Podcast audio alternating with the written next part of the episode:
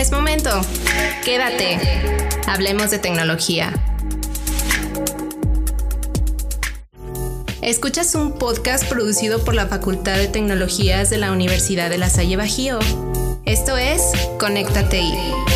Te saluda Maritza Aguiñaga. Bienvenidos a este espacio virtual en el que abordaremos temas de conocimiento tecnológico y tendencias disciplinares generados por la facultad, así como información de actualidad y de interés común para la sociedad. Comenzamos.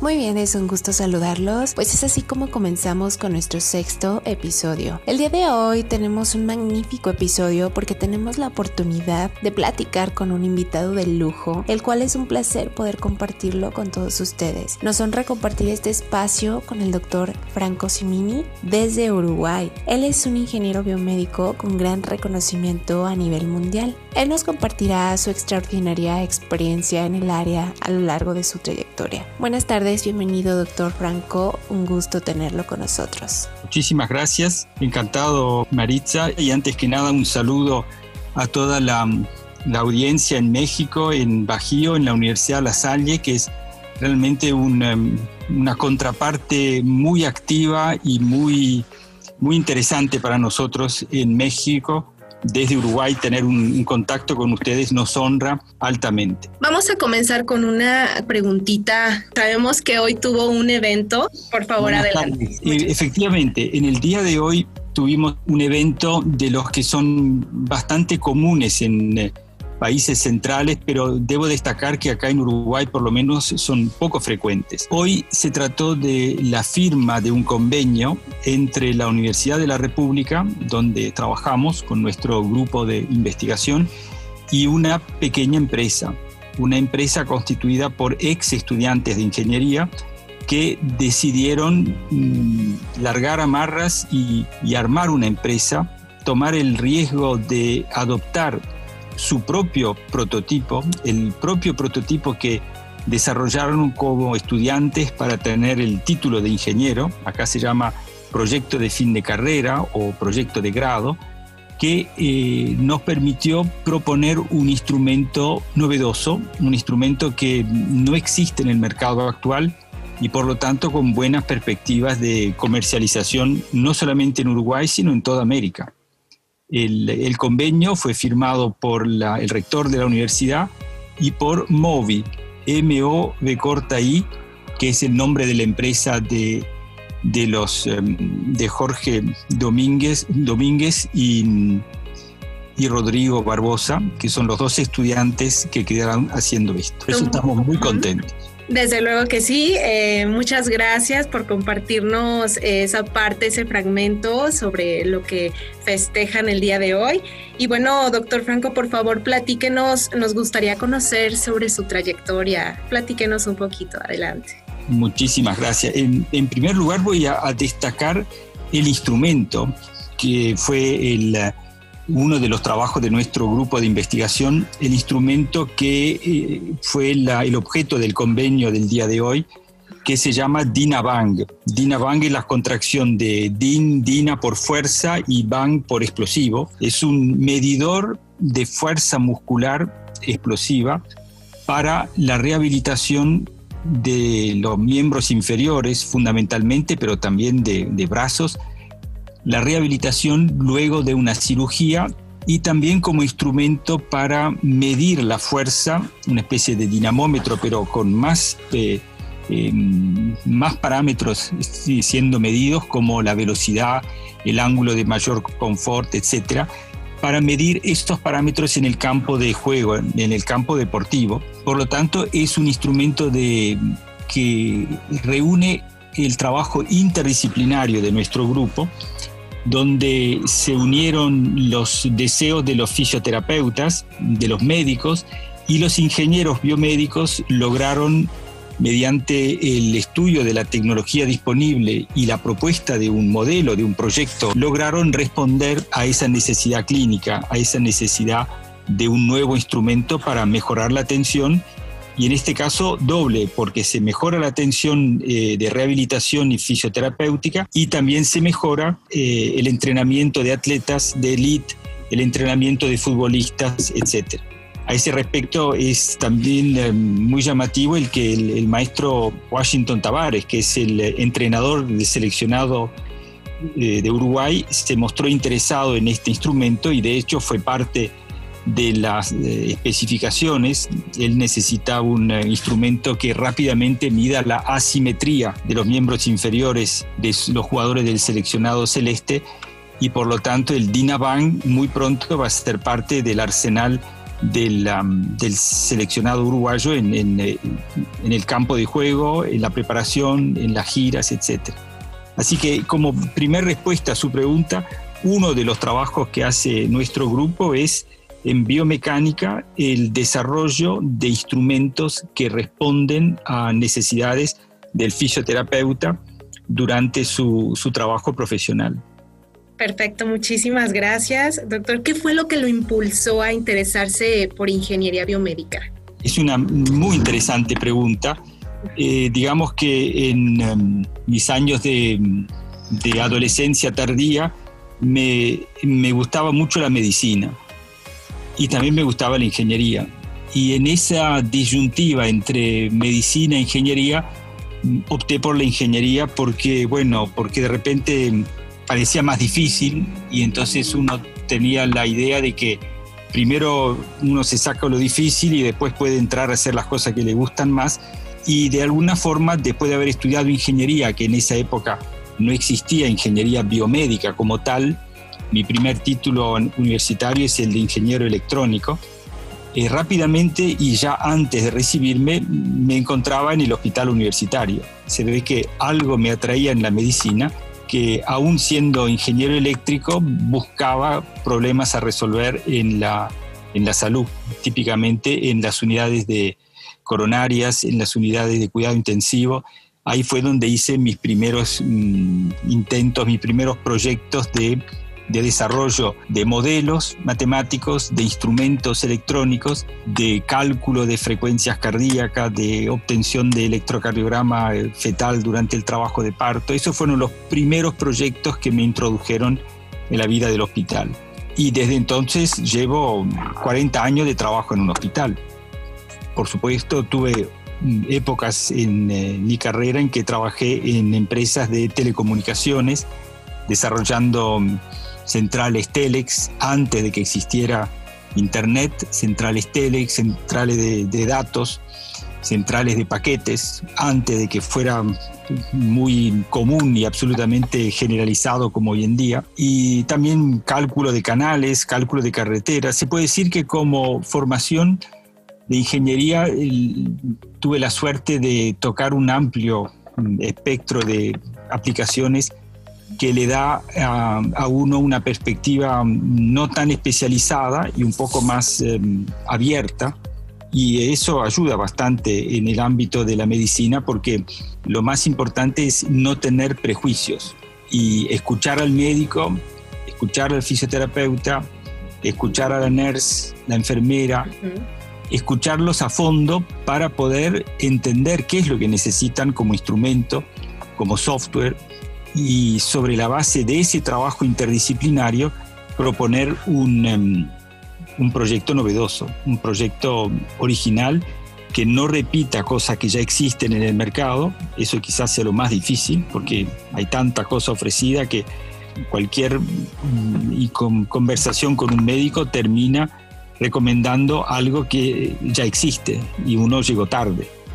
Pero por ahí, cada tanto, aparece un nicho, aparece un prototipo que tiene la visos de originalidad por lo menos, y ahí es donde eh, aplicamos em, toda la fuerza y la imaginación posible para resolver el problema. Qué maravilloso ser parte fundamental del, desarrollo y, de la recuperación de, de los pacientes. Es un área muy bonita y pues que se, se, agradece bastante. Y bueno, usted es un ingeniero biomédico con gran reconocimiento a nivel mundial. Es por eso que estamos muy honrados eh, de platicar con usted. ¿Cuál es la importancia de mantenerse actualizados en el área de ingeniería biomédica, doctor? Bueno, eh, es una, una de las enseñanzas más, eh, más claras que tratamos de transmitir a nuestros eh, asistentes, ayudantes, estudiantes. Eh, dicho sea de paso, tuvimos hace poco, muy pocos años varios estudiantes de la Universidad del Bajío, la Universidad de La Sal, eh, como media docena de estudiantes que vinieron a hacer su verano del fin con nosotros y recordando lo buena gente y excelentes estudiantes que fueron, recuerdo también cómo tratábamos de transmitirle eso mismo que me está preguntando, que la necesidad de leer muchísimo eh, las revistas especializadas, por supuesto, y de leer, como decimos nosotros, con un lápiz en la mano. ¿Qué quiere decir leer con un lápiz en la mano? Obviamente hoy en día es una ventana más en la pantalla de la computadora, pero a medida que uno lee artículos de calidad eh, que se obtienen en Internet mediante búsquedas por palabras claves, etc., quien lee esos artículos no puede darse el lujo de leerlos sin hacer nada, leerlo como un placer de lectura que uno leería una novela. Debemos leer y mientras leemos escribimos. ¿Qué escribimos? El resultado del impacto que nos da esa lectura los comentarios que nos sugieren, las preguntas que nos sugieren esa lectura, como si fuera un diálogo con quien escribió el artículo. Y de esa forma incremental, de la misma forma que la, abeja va armando la miel con diminutas partículas de, de, polen y de, y de otras sustancias que, que liba en las, en las flores, el investigador, el estudiante, tiene que ir escribiendo una frase, una palabra, un esquema a medida que va leyendo una gran cantidad de artículos, todos obviamente referidos al tema que está estudiando. Entonces, la, manera, la, la, importancia de mantenerse al día está dada por la esencia misma del trabajo de investigador. Y hoy en día, el ingeniero es, como cualquier otro profesional del siglo XXI, tiene que tener las capacidades de un investigador. Es casi imposible hoy en día recibirse de ingeniero y con lo que uno aprendió durante la carrera, ir trabajando en forma rutinaria durante una vida o tan solo 10 años después de recibido. Una vez que nos recibimos en este mundo enloquecido de, de, de nuevos descubrimientos y de nuevas investigaciones, lo que el ingeniero aprende durante su carrera es aprender a aprender. Por lo tanto, aprende estas técnicas de estudio sobre los artículos científicos, aprende a actualizarse en forma continua. Yo diría que la palabra clave de la, educación universitaria es la que usted acaba de mencionar, es la actualización continua en primaria o secundaria quizás sea otro el objetivo de formación de ciudadanía, de aprendizaje de, habilidades básicas, pero en la universidad lo que se aprende es a actualizarse, se aprende a aprender, se aprende a resolver problemas que en el momento en que uno estudia ni siquiera están planteados. Y le voy a dar un ejemplo. En las últimas décadas se recibe un médico, él va a tener como una de las eh, armas de su, trabajo, de las herramientas, es la de recetar fármacos. Estudió algo de química, sabe fisiopatología, farmacología, sabe la, la, dinámica de los fármacos en el cuerpo humano y por lo tanto aprendió a recetar fármacos. Hoy en día nos hemos dado cuenta desde la ingeniería biomédica que le podemos dar otra cosa al médico, que es la capacidad de recetar otra cosa, que no sean fármacos, que es una app. Una aplicación de celular puede tener la fuerza, y de hecho estamos patentando este tipo de, nuevo enfoque del seguimiento del paciente crónico o del seguimiento del embarazo, o cualquiera de esas situaciones que necesitarían un seguimiento cercano, continuo, frecuente entre el médico y el paciente, y que por diversos motivos no, no, no puede darse, porque sería muy caro, porque el paciente se aburre de ir todas las semanas al médico, porque la embarazada tiene otras cosas que hacer. Y por lo tanto, estamos generando una aplicación específica para cada paciente, ajustada a su forma de vida, a la relación médico-paciente que se estableció en la consulta, a la gravedad de su caso, al estadio de su enfermedad o de su embarazo, Y por lo tanto, esa aplicación recetada como si fuera un fármaco, instalada como si se tragara una píldora en el paciente, instalada en el celular del paciente o de quien lo acompañe. Si es una persona que no maneja el celular, siempre va a tener un, un asistente, una hija, un hijo, un, enfermero en la casa o un vecino, se le instala esa aplicación. ¿Y qué hace esa aplicación? Cada tanto le va a hacer una pregunta, va a registrar algo del paciente, le va a recordar, y cuando la aplicación se da cuenta que algo anda mal, primero va a alertar al propio paciente. Y una vez cada mil, cuando realmente se siente que las papas queman, por ejemplo, tres semanas o un mes sin dar señales de vida o sin responder o algo, ahí el personal de salud eh, eh, recibe un aviso, que no puede ser todos los días, pero tiene que ser cuando realmente es grave la situación, vayan a buscar a don José que está ahí perdido y no, no responde. Y ahí la medicina puede dar ese salto de calidad que la informática aplicada sin prejuicio, sin, eh, sin querer hacer lo mismo con la computadora. Hoy en día podemos hacer cosas diferentes con la computadora. Por eso la, la, la, palabra informatizar es tan poco feliz, porque cuando se habla de informatizar algo, estamos llevando a la informática algo que ya existe.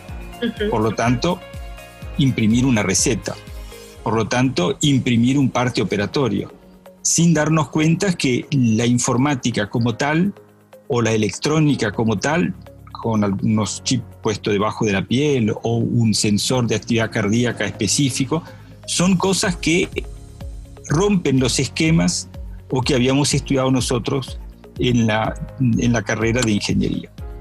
Por lo tanto, este es un momento apasionante en el que para la medicina la ingeniería puede aportar un punto de vista eh, fresco, novedoso, revolucionario, si ustedes quieren, a condición de que se haga desde la óptica de la relación médico-paciente. La relación médico-paciente es básica para que lo que se pueda inventar tenga un resultado tangible en la atención de la gente.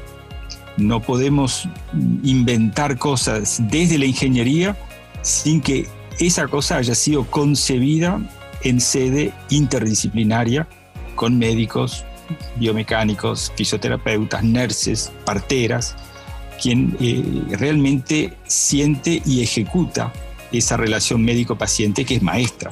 En medicina todo pasa por la relación médico-paciente. Qué información tan interesante, gracias por compartirla, es de gran valor. Y bueno, aprovechando, doctor Franco, es muy importante su punto de vista. Eh, queremos preguntarle, ¿cómo ve usted la ingeniería biomédica acá en México? Bueno, tuve el, privilegio de poder concurrir al Congreso de, de, Cancún, un congreso muy importante en el año 2019, en noviembre, de la, de la Sociedad Mexicana de Ingeniería Biomédica, de proporciones realmente eh, muy grandes para nosotros de Uruguay, y tuve la, la grata sorpresa de encontrar una, una, fuerza y una determinación muy grandes. Y entonces el, em, lo que vi en México fue un desarrollo eh, realmente muy importante y con una cooperación de industrias muy auspiciosa también. No es solo el mundo académico que trabaja en ingeniería biomédica en México, sino también una serie de, industrias y de empresas que están produciendo, instalando, haciendo control de calidad y por lo tanto hay un ecosistema muy fértil que, del cual nosotros eh, nos consideremos honrados de poder intercambiar con México. Realmente es un placer para nosotros. Muchas gracias, doctor. Su punto de vista es muy interesante. Eh, lo valoramos bastante. Doctor Franco, ¿qué viene para el mundo de la biomédica? ¿Hacia dónde se dirige? Muy esa es una, una pregunta eh, que yo podría contestar si tuviera lo que se dice la, la, esfera de cristal de los adivinos. Eh, no, no me animo a mm, vaticinar o anticipar nada excepto la, mm, el eh, renacimiento de la, eh, del espacio que le debe dedicar el médico a sus pacientes. La tecnología bien entendida debiera tender a restaurar y a potenciar la relación médico-paciente. En este momento tenemos que entender de que vamos a, hacia una, una situación, una, una, época en la cual em, la relación médico-paciente puede mejorar gracias a la tecnología. Por lo tanto, es un desafío muy grande, un desafío casi humanista, un desafío interdisciplinario de apoyar aquellas em, iniciativas que tiendan a ese resultado de humanizar la relación entre el médico. El, médico, cuando digo relación médico-paciente, digo de la relación entre el sistema de salud en general y todos nosotros. Esa relación tiene que mejorar y yo espero que se pueda hacer gracias a un mejor uso de la tecnología. Perfecto, muchas gracias, doctor. Para finalizar, algo extra que usted desee compartir a todas las personas que nos escuchan. Que, que celebren la, la vida, por un lado, por otro lado, que se sientan eh, contentos y orgullosos de ser parte de uno de los continentes más dinámicos en cuanto a, a, investigación y a interrelación con otras ciencias, quizás con menos profundidad, menos publicaciones, etcétera, pero sin duda con un elevado nivel de compenetración entre las distintas esferas de la vida. En América tenemos esa capacidad de tener, de transitar fácilmente entre lo, lo cultural, lo literario, lo artístico, lo ingenieril, lo médico, y esa es una de las características que yo veo en, en todos nuestros países de América. Así que ese es el mensaje y por supuesto una invitación o inclusive que se inscriban a nuestros cursos o que puedan venir cuando termine esta pandemia, que están todos muy bienvenidos en Uruguay para poder trabajar juntos para la superación de la, de la, especie humana. Muchas gracias. Es, sí, es, es, información de gran valor para todos. Eh, se lo agradecemos en gran medida. Y pues, doctor Franco Simini, me resta comentarle que fue un gusto el haber podido platicar con usted. Le agradezco enormemente haber aceptado nuestra invitación a esta entrevista. Muchas gracias. Ha sido un placer. Un saludo a todos ustedes. Buenas noches y gracias nuevamente. La Universidad de La Salle Bajío cuenta con esta extraordinaria carrera profesional en su plan de estudios que se rediseña constantemente para actualizarse de acuerdo a las necesidades presentes en el mundo, dando como resultado un perfil de egreso con habilidades muy competitivas. El campo de trabajo es muy amplio y variado. Además, es una carrera muy atractiva y cuenta con un abanico de opciones para desarrollarse profesionalmente y también como individuo. Indudablemente una de las carreras que creará un mejor futuro. Formar profesionistas capaces de mantener, diseñar y proponer sistemas de automatización, control y monitoreo a distancia de equipos médicos, además de administrar los recursos de dichos equipos en un hospital esa es la misión que tiene como carrera. Y bueno, yo les dejo el dato por ahí para quien desee formar parte de esta hermosa comunidad. Chequen el dato. Hemos terminado con la emisión de nuestro programa de hoy, esperando que haya sido de tu completo agrado. Gracias infinitas a todos por su amable escucha y al equipo técnico que hizo posible esta transmisión. No se pierdan el próximo episodio con más temas e invitados de lujo. Les saluda Maritza Aguiñaga. Esto es Conecta TI y no olvides escucharnos a través de nuestro sitio conecta-medioti.delasalle.edu.mx. Síguenos en nuestras redes sociales, Conecta TI Podcast en nuestra página oficial de Facebook. A tu servidora encuentras también como Maritza Aguiñaga Gallegos, presentadora, o suscríbanse usando cualquiera de los enlaces que aparecen en la parte superior de nuestro podcast.